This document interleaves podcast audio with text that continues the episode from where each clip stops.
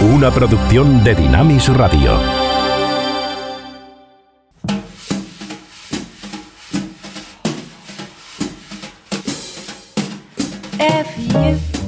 Ruta 66. Un recorrido con José de Segovia por la cultura popular a la luz de los 66 libros que iluminan el camino de la vida. Get your kicks on Route 66. Nuestro mayor enemigo somos nosotros mismos. Somos capaces de destruir aquello que más queremos, de hacer daño a quienes más amamos. Somos la negación eh, continua de aquello que precisamente apreciamos y es más importante para nuestra vida.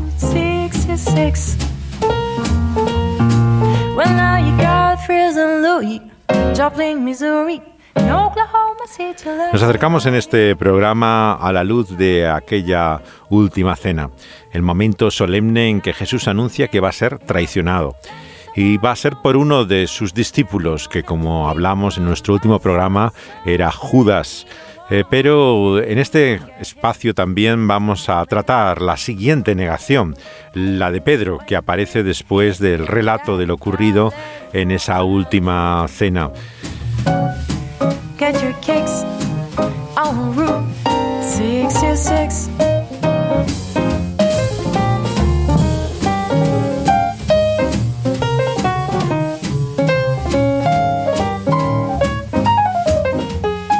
En nuestra sintonía tenemos hoy a la argentina Victoria Scioli, eh, que es conocida en Buenos Aires en el ambiente eh, de los locales de jazz y aquí está acompañada por eh, Germán Martínez en una versión de nuestra sintonía Ruta 66.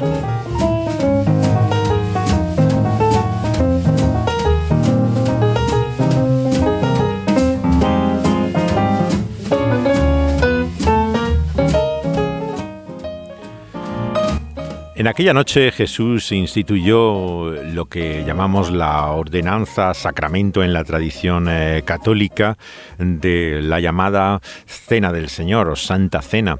Recibe tantos nombres en la tradición cristiana, a veces se le llama el partimiento del pan, utilizando la expresión misma en la Biblia de esa celebración regular y continua en el primer día de cada semana. Otras veces se le llama en la tradición católica, por supuesto, Eucaristía, que significa en sí eh, acción de gracias, algo que está bastante cercano a lo que es, que no es un altar de sacrificio como la misa supone, sino un acto de agradecimiento. Otro término que utilizan tanto católicos como protestantes es comunión. Comunión viene de la expresión realmente de Corintios, en el cual también en un texto se dice que al participar de ese mismo pan tenemos comunión también unos con otros.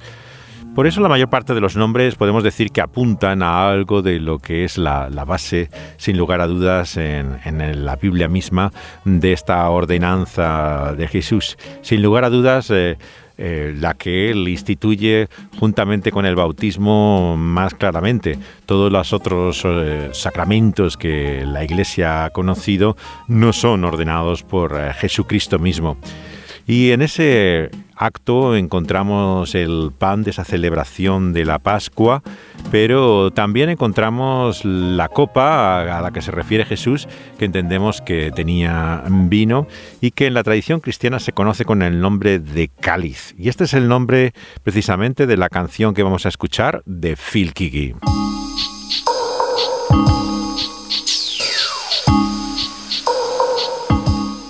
Phil es uno de los más inteligentes y creativos músicos cristianos eh, que surgieron ya desde el principio de lo que se llamó la nueva eh, música cristiana o contemporánea. Él se ha hablado mucho de su guitarra y la habilidad que tiene. Hay una historia que siempre circula sobre él, sobre los elogios que hicieran de él Jimi Hendrix o Eric Clapton. Parece eh, que la historia no es muy verídica. El propio Kigil dudaba de ella, eh, pero sin lugar a dudas es un gran compositor, además de gran guitarrista. ourselves as in the fires of our sorrow? Do we look around, expect to see the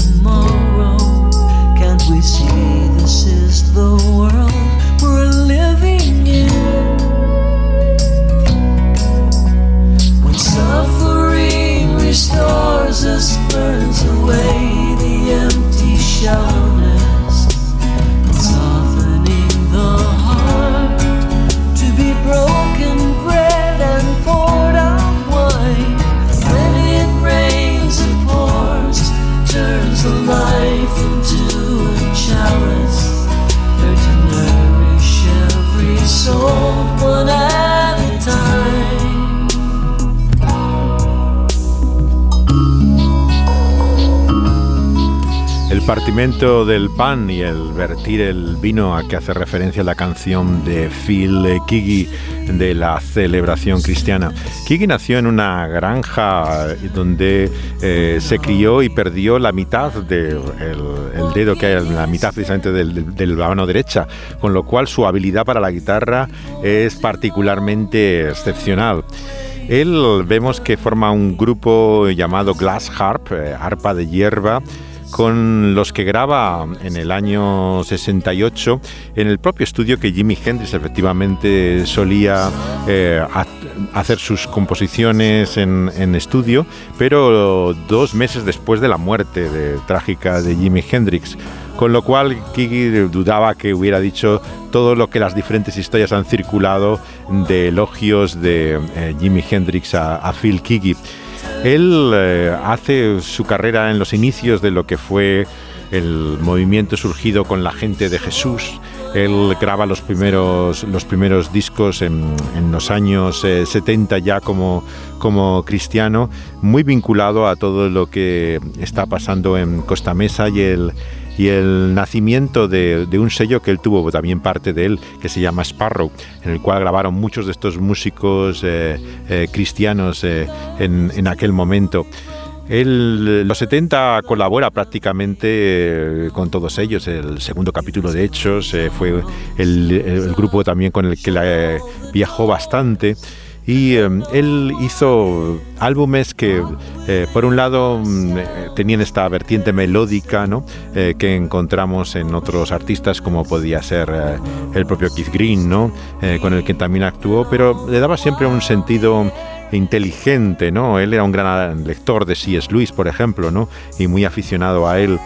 Él ha estado siempre vinculado a la comunidad evangélica, aunque tuvo también sus conflictos con el movimiento llamado del pastoreo pesado, de muy autoritario que hubo eh, en esas comunidades de vida que surgían de, de los hippies eh, convertidos, pero se ha mantenido perseverante eh, a lo largo de los años en su fe y haciendo un trabajo que reflejaba claramente eh, eh, lo que es el, mensaje de Jesús, al cual hace referencia aquí en relación con ese pan y ese vino que él mismo instituyó. La anécdota que sí que es cierta de Phil Key es que él actuó en la boda que, que tuvo el, con lo que fue la, la, hermana de la esposa de Paul McCartney, eh, de Linda McCartney. En su boda se le pidió a él que, que actuara. Él se ha movido en, en ambientes, sin lugar a dudas, de, de, influencia fuera del ámbito cristiano, aunque es en él en el que ha hecho la mayor parte de, de sus, eh, de sus grabaciones eh, que, como pueden escuchar, cuida ahora tremendamente en el sonido. Ha sido candidato varias veces al premio Grammy, que tiene una vertiente gospel, pero no ha tenido el éxito que otros han, han tenido, ¿no? Y yo creo que inmerecidamente, porque hace un trabajo verdaderamente digno.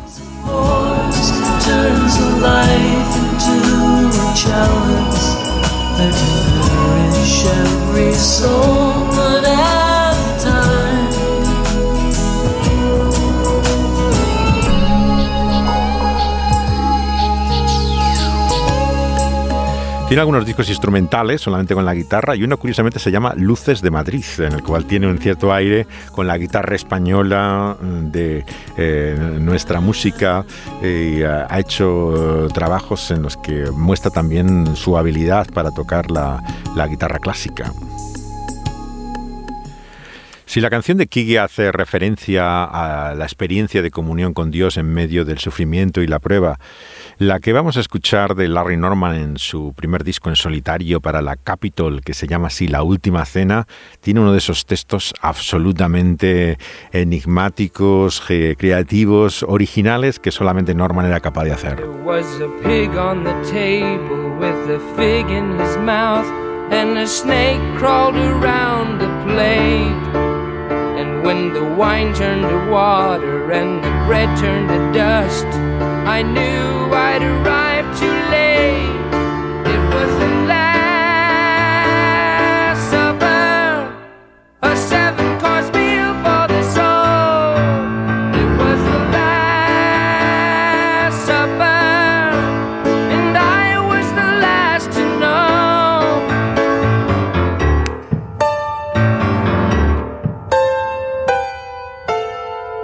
saw my name in a book that lay in front of the veil with the key in between the pages.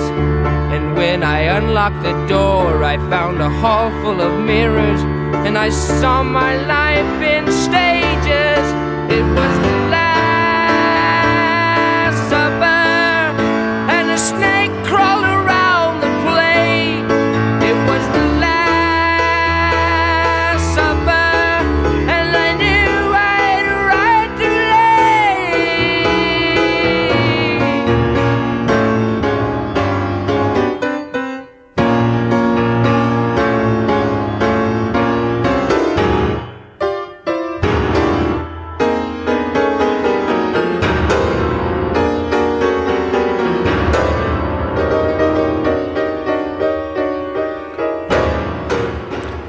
Impresionante, Larry Norman al piano desconcertante final para un tema trágico. Dice así la canción, había un cerdo en la mesa eh, que tenía un higo en su boca, eh, dice en la canción Larry Norman, para describir esta última cena que viene en el Evangelio de Mateo capítulo 26. Y una serpiente eh, se arrastró por la mesa cuando el vino se volvió en agua y el pan se hizo polvo. Yo sabía que había llegado demasiado tarde. Era la última cena, una comida de siete platos para el alma. Era la última cena y yo era el último en saberlo. Vi mi nombre en un libro que estaba enfrente del velo con una llave entre las páginas y cuando eh, abrí la puerta encontré un salón lleno de espejos y vi mi vida en diferentes fases. Era la última cena, eh, repite Larry Norman. Increíble, sorprendente el texto que muestra el ambiente trágico y la tensión de aquel momento de anuncio de la traición de Judas y de la muerte de Jesús eh, tras aquella última celebración de la Pascua.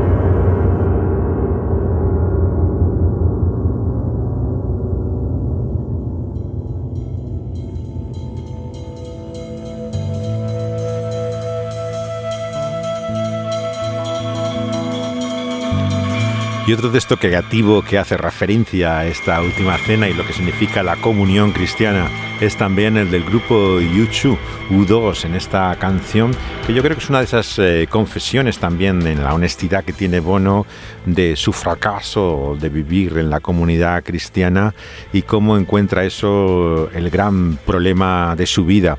Es la canción Acróbata de los irlandeses U2, U2.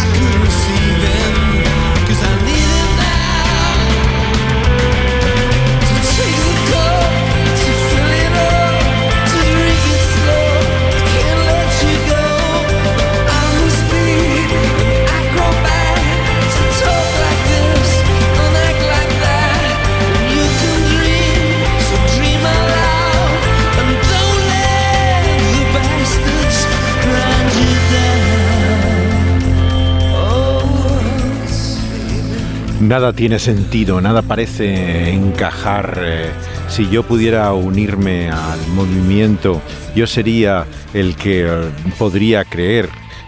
Yo podría partir el pan y beber del vino si una iglesia me recibiera. Yo lo necesito ahora, tomar esa copa y llenarla, beberla lentamente. Pero debo ser como un acróbata al hablar así, actuar así. Creo que hay pocas canciones como esta de Acróbata eh, que cuenta el conflicto de un cristianismo sin iglesia que vive muchas veces eh, Bono y los miembros cristianos del grupo YouTube, ya que aunque formaron parte de la comunidad de Dublín, eh, Salom, se desvincularon ¿no? a raíz precisamente eh, de los abusos que había pastoralmente ¿no? y de profecías eh, que pusieron en peligro incluso la asistencia de- del grupo.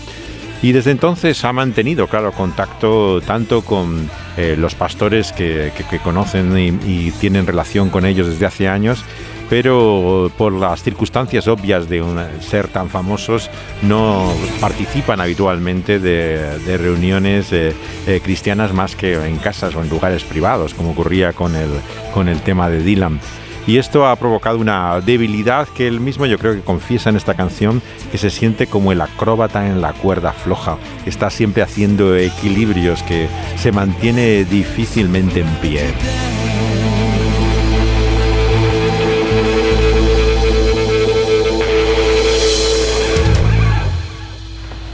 A ver, chicos, hay un problema abajo. Vamos a tener que sacaros de aquí. ¿Qué tipo de problema? Tenemos un paquete sospechoso frente a la torre. Las fuerzas del orden están al corriente y están en la escena. Cuando la poli nos diga que nos vayamos, nos iremos. Pero el grupo está en el escenario, no podemos pirarnos. Mirad, ¿sabéis qué? Si tengo que volver a venir, no va a haber ni preguntas ni dudas. Chicos, tenemos una amenaza de bomba frente a la torre. Debéis saberlo. Hay amenazas de bomba continuamente, nunca pasa nada. Tú mismo. Yo me largo. ¡Eh! ¡Tenéis que salir de aquí ahora mismo! ¡Hay una bomba! ¡Salid ahora mismo! ¡Venga, bajad ya, ya! ya, sigan, sigan. Sigan, sigan. Lo siento. Perdón, perdón. ¡Chicos! ¡Hay que evacuar! ¡Eh! ¿Me estáis oyendo? ¡Hay que evacuar la torre! ¡Hay una bomba! ¡Venga, rápido! Más cerca del escenario, lo siento. Aléjense de la torre. Vamos. Chicos, tenemos que salir ahora mismo. ¡Vamos! ¡Hay una bomba! ¡Hay que irse! ¿Os da pena perderos el concierto de Jack Mack? ¡Vamos! ¡Bajad ahora mismo! ¡Hay una bomba! ¡Vamos, chicos! ¡Hay que irse! ¡Vamos, venga! ¡Vamos, vamos, vamos! ¡Más rápido! ¡Venga! ¡Vamos, vamos! Y esta es la escena de la actuación del grupo de Jack Mackey, eh, de Heart Assault, la banda que está actuando cuando aparece la bomba en la película de Richard Jewell de Clint Eastwood eh, que vamos a comentar hoy. Fue un hecho ocurrido realmente con un agente de seguridad en los Juegos Olímpicos que hubo en Atlanta el año 1996, en que descubrió una bomba que podía haber provocado toda una tragedia. La historia de Clint Eastwood eh, es interesante y bastante incomprendida. Primero por su estilo, las últimas películas de él han sido duramente criticadas porque les parecen eh, demasiado sencillas, eh, naturalistas, sin ningún tipo de complejidad y artificio, pero que demuestran la lucidez yo creo que de una persona octogenaria, que se da cuenta realmente de lo que es la vida cómo el amor, la apreciación y admiración que uno ha recibido se puede convertir en odio, rechazo y desprecio, como le pasa al personaje de Richard Jewell. Es un individuo que es condenado por la mayoría, sin ninguna garantía de justicia, en un sistema paralelo eh, que entonces en su película lo centra en la prensa, hoy en día diríamos las redes sociales, donde uno eh, en el medio digital puede ser linchado públicamente aunque no haya llegado siquiera su caso a tribunales. Y si se demuestra su inocencia ante la justicia, seguirán pensando que igualmente estás bajo sospecha.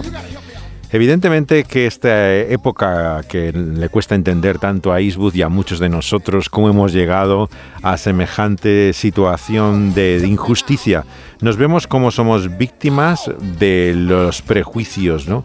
Y cómo en este caso también el héroe se puede convertir en villano, algo parecido a lo que en nuestro relato del Evangelio ocurre con Jesús, aclamado por todos a la entrada de Jerusalén y ahora por la multitud eh, al final de este injusto proceso, gritando pidiendo su muerte.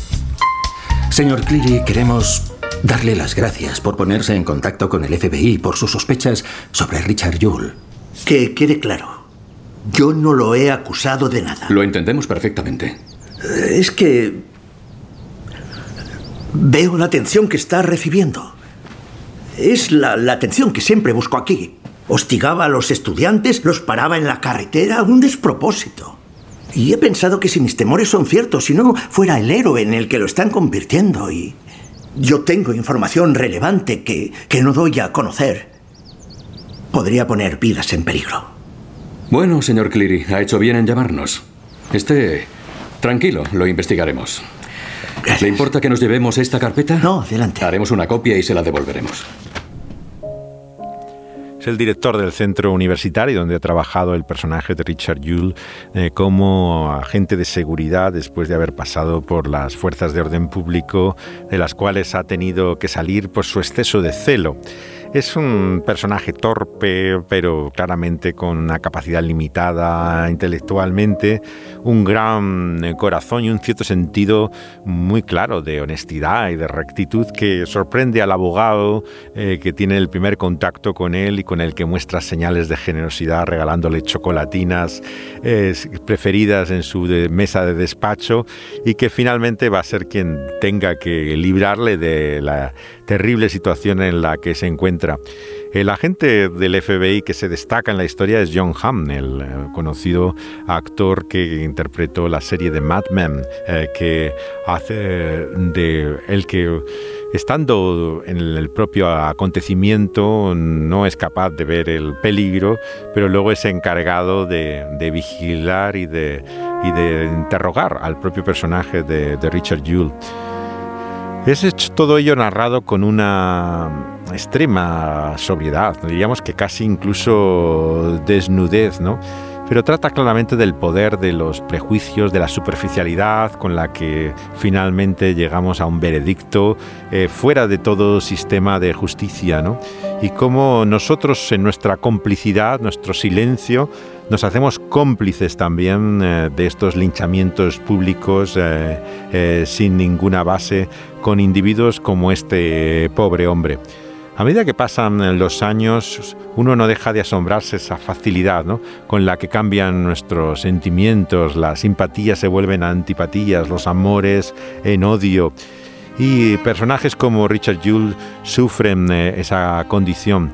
Es una película sorprendente, como hizo también con la del piloto Sully que hizo Tom Hanks, eh, que tiene que aterrizar en el río Hudson con un avión averiado de pasajeros en el 2009, otra historia real que hizo, y luego acaba siendo procesado todo por eh, lo que consideran que algo ha sido una forma impropia eh, de actuar.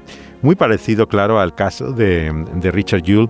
Y algunos hablan incluso de una trilogía con, la siguiente película en la cual los personajes eh, eh, son semejantes, basados en la realidad, pero sufriendo la injusticia de este tratamiento público con el cual el, aquel que es apreciado, admirado, inmediatamente puede ser eh, rechazado y que muestra la compasión que tiene Eastwood frente lo que vemos que es el tratamiento que el propio FBI, escuchamos en esta escena, hace del caso de Richard Yule. ¿Por qué el maldito comité va a reabrir ese parque? No sabemos una mierda. Vale, quiero saber más de Jules. Patrick, Bien, cuando miro a Yule, pienso en la amenaza de bomba de los Juegos Olímpicos de Los Ángeles del 84, un bolso que dejó en un autobús el mismo poli que lo encontró. Y en los incendios de Idaho de este verano provocados por un bombero que buscaba reconocimiento por extinguirlos. Y eso me sugiere un perfil. El del falso héroe. En las entrevistas, el relato que hace Yule de los hechos parece vago y se le ve incómodo al hablar de las víctimas. Y el hecho de que mencionara que quería volver a las fuerzas del orden fue un tanto fuera de lugar. Muchos detalles dan que pensar y todo lo que la gente Shaw ha averiguado sobre él encaja con este perfil. ¿Estás de acuerdo, Tom? Sí, señor. Vigilémosle. ¿Cómo se hace un análisis aquí, en este caso, por parte de los agentes federales de un pobre individuo eh, solitario que vive con su madre, problemas psicológicos, extraño, ¿no? Que efectivamente tendrá armas y un complejo de inferioridad que le pueda hacer llamar la atención, pero está lejos de la amenaza que ellos eh, suponen. Esa apocada personalidad de alguien que no puede mirar a los ojos y les parece sospechoso por ello, eh, que se ve incómodo y torpe en sus palabras, que se muestra hasta excesivamente sumiso a la policía, dicen, como una de las razones de, sus, de lo que le hace posible culpable, ¿no? Eh, Walter Hauser, un actor muy poco conocido, le interpreta magistralmente. Es, verdaderamente el prototipo de personaje de este hombre de paja que acaban construyendo los medios con sus prejuicios para acabar con él a continuación. La opinión pública es así de fácilmente manipulable. Lo vemos constantemente en las redes sociales, las noticias falsas, eh, cómo se puede um, dirigir a la masa siempre contra ese individuo. Muchos han estudiado así el Evangelio, pero claro, el Señor Jesucristo no es comparable a Richard Yule. Es alguien que eh, de destaca de una forma muy diferente a lo que hace este pobre hombre. Él es un maestro admirado, pero reconocido en su autoridad por sus discípulos como eh, el propio Señor, el, el Mesías anunciado. Lo sorprendente, claro, es como no solamente hay tantos enemigos siempre en torno suyo, partidos opuestos dentro del judaísmo, sino que entre sus propios discípulos, desvela este capítulo 26 de Mateo, están sus propios traidores. Uno abiertamente, que es el caso de, de, Judas, que se da a conocer en aquella cena última de la Pascua con sus discípulos. Pero a continuación nos dice también eh, Jesús que él anuncia la propia negación de Pedro que llegará en ese momento eh, cercano en el cual, siendo preso, entregado a las autoridades en esa traición, todos serán dispersos y aquellos que le habían anunciado su lealtad hasta el final, como era Pedro, finalmente se escandalizaría de él. Por supuesto, el apóstol eh, le parece imposible, ¿no? se imagina en ese papel, pero Jesús le dice que antes que el gallo cante al amanecer del día siguiente, en esa misma noche, le negará tres veces. Eh, y los discípulos, sin embargo, le reafirman eh, su lealtad y fidelidad, aunque sea necesario, dice, morirán por él.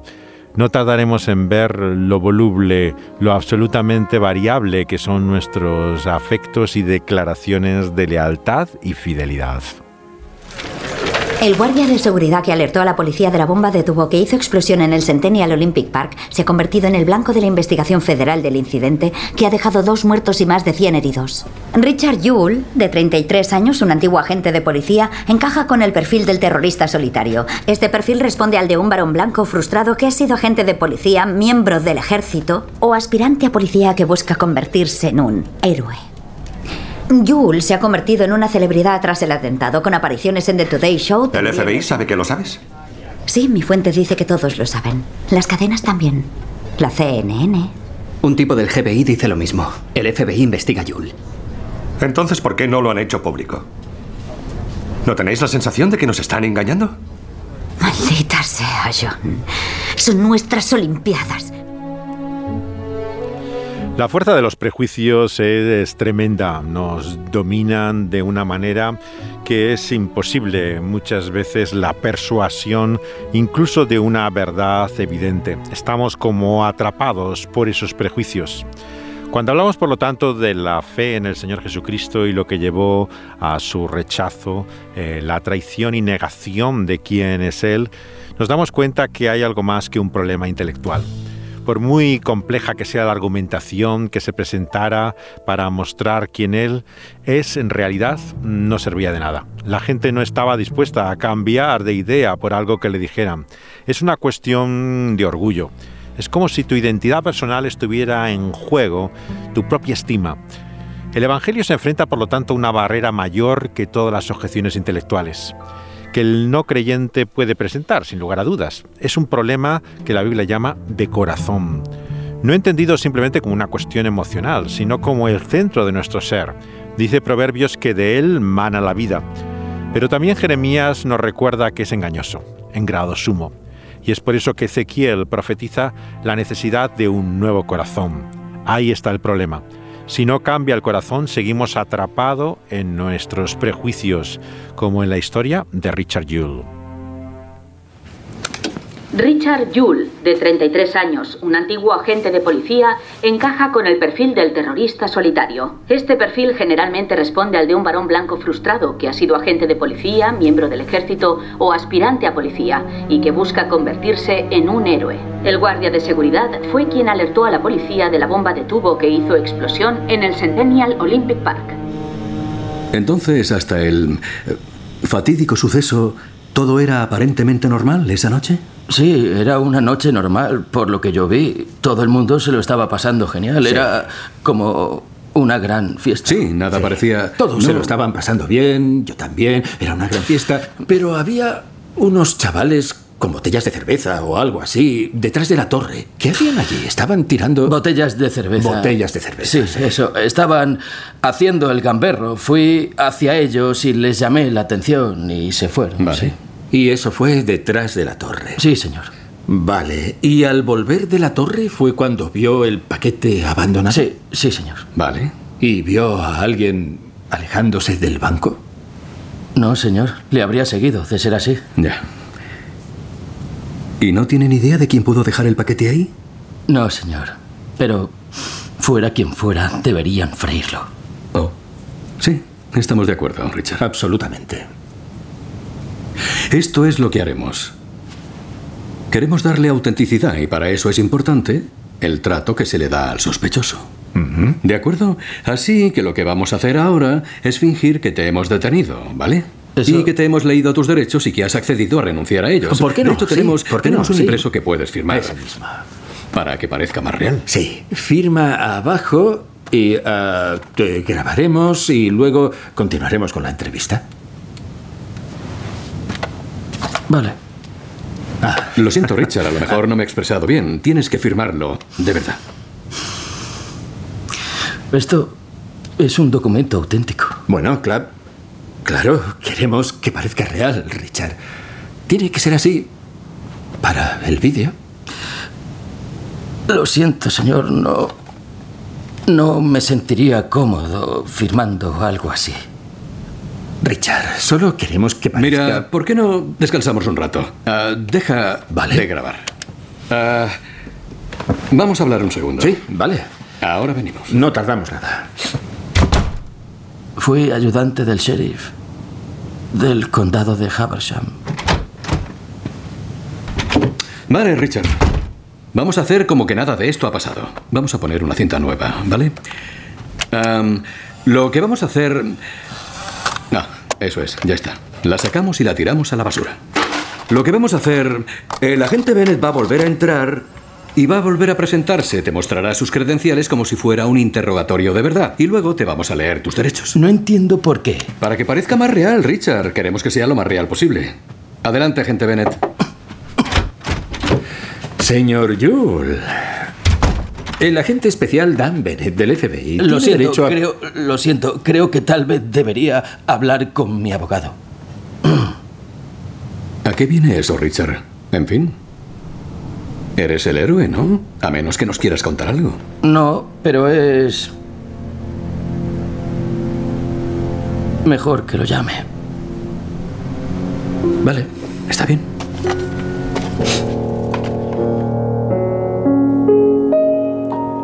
La parodia de juicio al que se enfrenta el personaje de Richard Yule eh, por parte del FBI, John Hamm, el eh, mítico ya intérprete de la serie Mad Men, juntamente con sus compañeros, quiere hacerle supuestamente una actuación simulada de confesión de él de su culpa, cuando el joven Yule, a pesar de sus limitaciones intelectuales, empieza a sospechar que aquí hay algún eh, truco encerrado, puesto que él se considera obviamente inocente.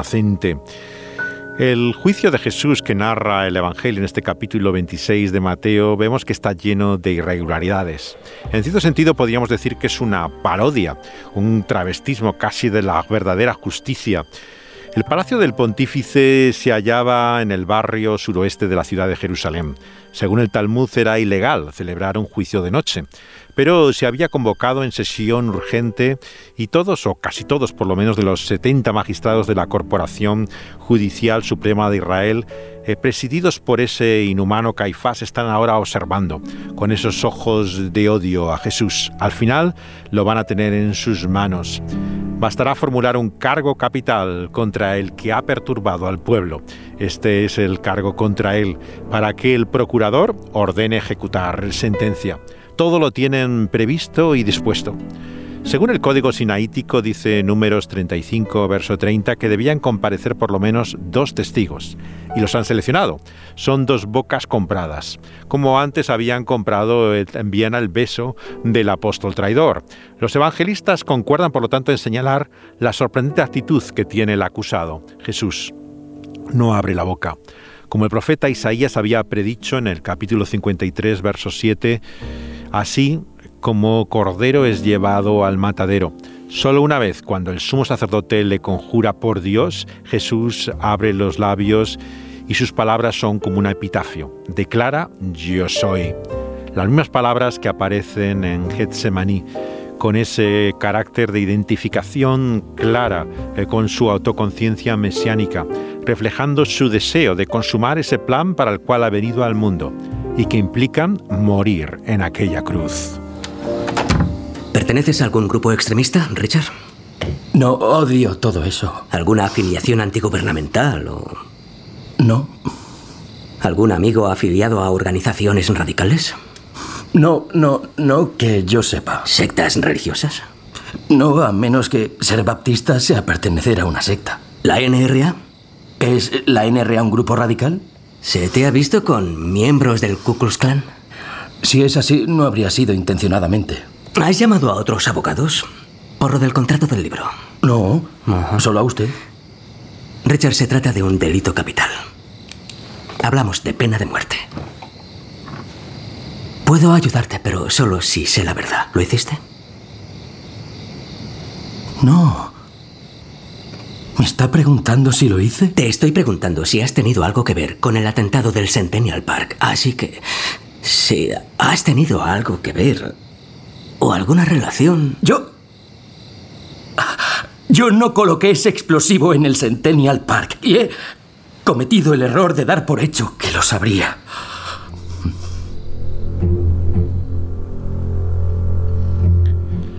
La negación eh, de Jesús eh, recurre por medio de la sospecha a todo tipo de acusaciones y Judas es simplemente el instrumento en esa traición. Él es también el modelo y personaje de antihéroe en la historia del superstar eh, que hace Tim Rice, el guion, y también la música de Lloyd Webber. Esta es la versión española, la clásica de los años 70 con Teddy Bautista haciendo de Judas. Mi mente clara está, por fin descubrí donde todos vamos a parar. Si quieres desnudar al hombre solo el nombre quedar.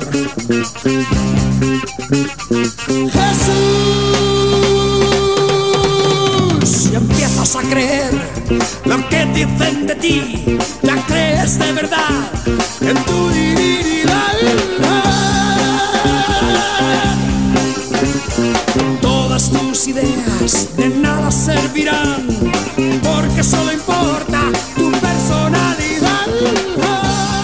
La película del Superstar se estrenó en España la Semana Santa del año 75 y la ópera rock en el teatro en octubre de ese mismo año.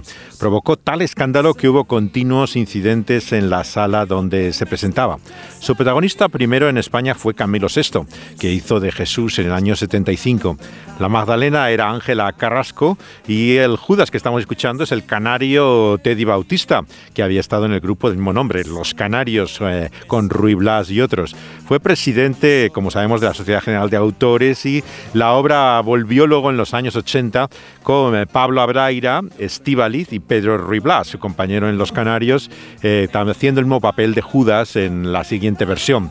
Todos ellos eran populares cantantes en la época del Superstar. Los dos que interpretaban a Judas, eh, Bautista y Ruy Blas, estaban muy interesados además siempre por cuestiones espirituales.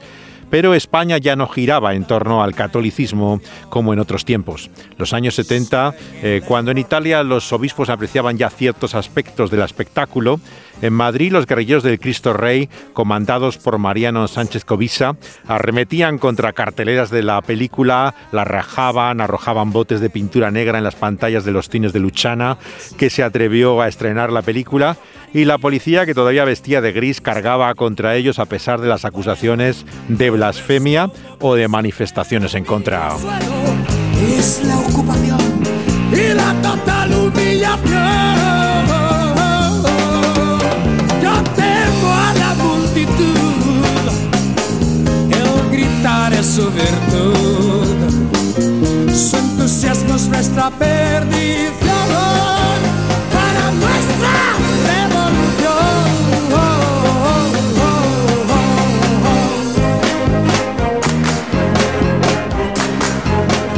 Hay mucha gente en España todavía que tiene muy poco conocimiento de la historia del Evangelio, pero en sus mentes el nombre de Jesús se confunde con novelas, películas como esta, que unidas a la iconografía religiosa de estampita, procesiones, impide que el espectador pueda discernir claramente lo que está distorsionado en estos relatos de lo que es la realidad del texto del Evangelio.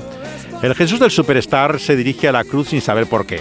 Es alguien inseguro, lleno de dudas, la Magdalena está sufriendo enamorada y Judas es el antihéroe. Pero realmente, ¿qué es la verdad de todo esto? Como pregunta Pilato. Lo que falta en esta ópera rock es la afirmación central del cristianismo. Porque no hay un Dios triunfante, victorioso sobre la muerte, que resucite al tercer día, sino alguien que solamente puede compartir nuestra debilidad. La historia se centra en esos últimos días de Jesús y el protagonista más bien Judas, el que entrega a Jesús, pensando que así lo salva de su locura. Cuando se da cuenta de que finalmente va a morir, le culpa a Dios de todo. Él es quien ha traicionado a Jesús y también a Judas. A Dios mismo se le hace el culpable de todo. Sería casi el Evangelio según Judas.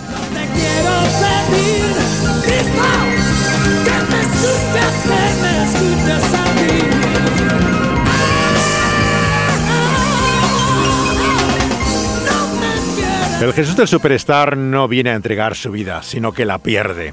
No es el Salvador, eh, sino aquel que nos dice, sálvate a ti mismo. No es el Cordero que dice, hágase tu voluntad, sino la víctima que se revela ante su suerte. El Evangelio, sin embargo, nos llama a no dudar acerca de ese triunfo final sobre la debilidad y el mal, mejor reflejado en La Pasión según Adrian Snell, hecha con la Royal Philharmonic Orchestra, y esta es la canción de Judas.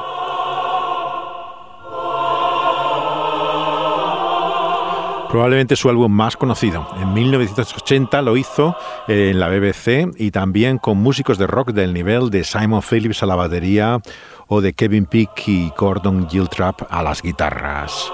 Es eh, su canción de Judas.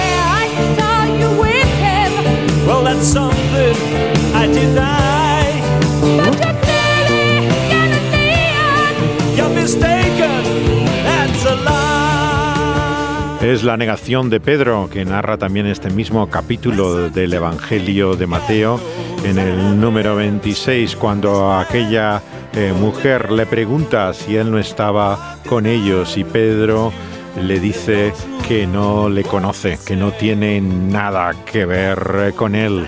La canción de Judas de Adrian Snell con la Royal Philharmonic Orchestra en 1980.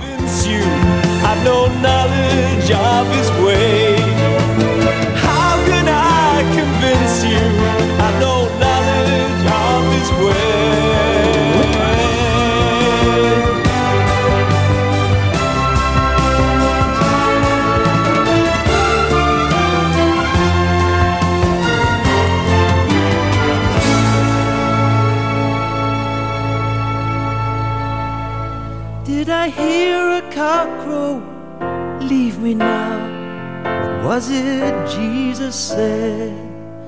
Did I hear a cock crow once again? What was it Jesus said? I heard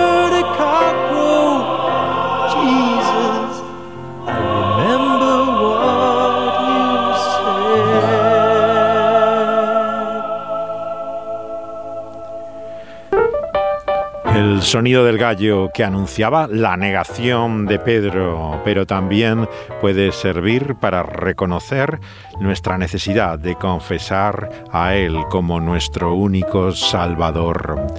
De ello seguiremos hablando en nuestro próximo programa, en esta Ruta 66, que hemos llegado al relato de la pasión de Jesús. Travel my way, take the highway, that's the best. El registro que hace este capítulo 26 de Mateo vemos que es particularmente extenso. Es un tercio del espacio del Evangelio el que está eh, dedicado precisamente a hablar del sufrimiento de Jesús en esa pasión. Porque los Evangelios, no olvidemos, no son simples biografías. Las biografías normalmente tratan sobre la vida y no tanto sobre la muerte, pero tienen un propósito y un mensaje particular, que es mostrar lo que Dios ha hecho por medio de Cristo para nuestra salvación.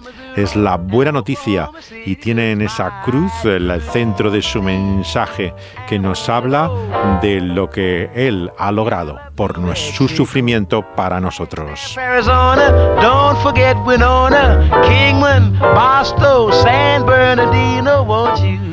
Seguiremos en este programa tratando este capítulo 26 de Mateo. Dani Panduro al control del sonido y José de Segovia hablándoles. Get your kicks on Route 6. Pueden escuchar los programas anteriores también en las plataformas donde son subidos después de su emisión en vivo por Dynamis Radio.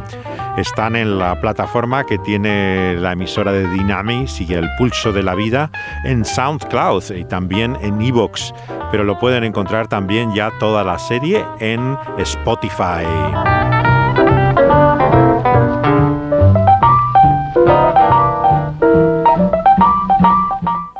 Les esperamos para continuar este viaje con ustedes. Hasta la próxima entrega.